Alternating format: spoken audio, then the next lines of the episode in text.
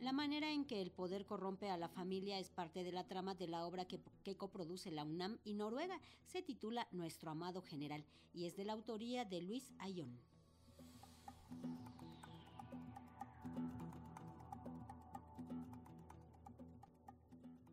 Trama que oscila entre la Revolución Mexicana y el sexenio en el que inició la guerra contra las drogas, donde el protagonista es un militar condecorado por el gobierno mexicano, de quien su esposa decide hacer públicas sus acciones nada honestas. Esto forma parte de nuestro amado general, la obra que en una producción entre la UNAM y el gobierno noruego arribará al Teatro Juan Ruiz de Alarcón.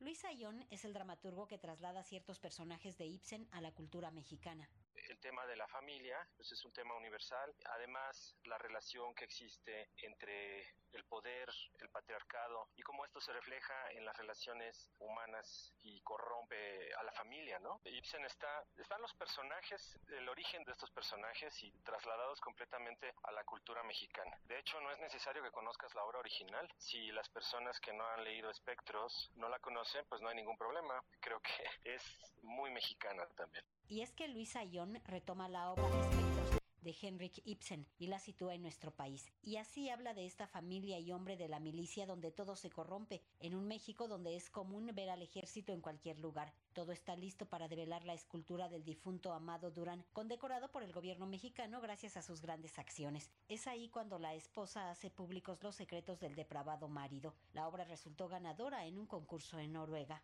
y el gobierno de Noruega produce la obra. Nosotros presentamos un work in progress en mayo en la ciudad de Skien, Noruega, cercana a Oslo, eh, la tierra natal de Ibsen. Y bueno, pues como dramaturgo estar en ese festival, el Festival Ibsen, pues es muy, muy significativo.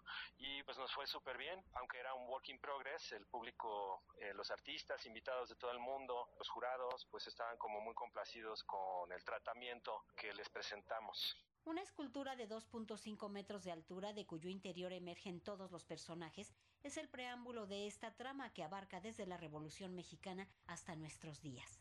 Debo decir que pues tenemos una absoluta complicidad de la UNAM, Teatro UNAM, están coproduciendo esta, este espectáculo. Pues sí, es muy significativo estar en este recinto, en este teatro tan importante en la historia del teatro eh, contemporáneo mexicano. Y pues, ¿qué te digo? Estamos felices, ¿no? De, poder, de poder hacerlo aquí en este recinto.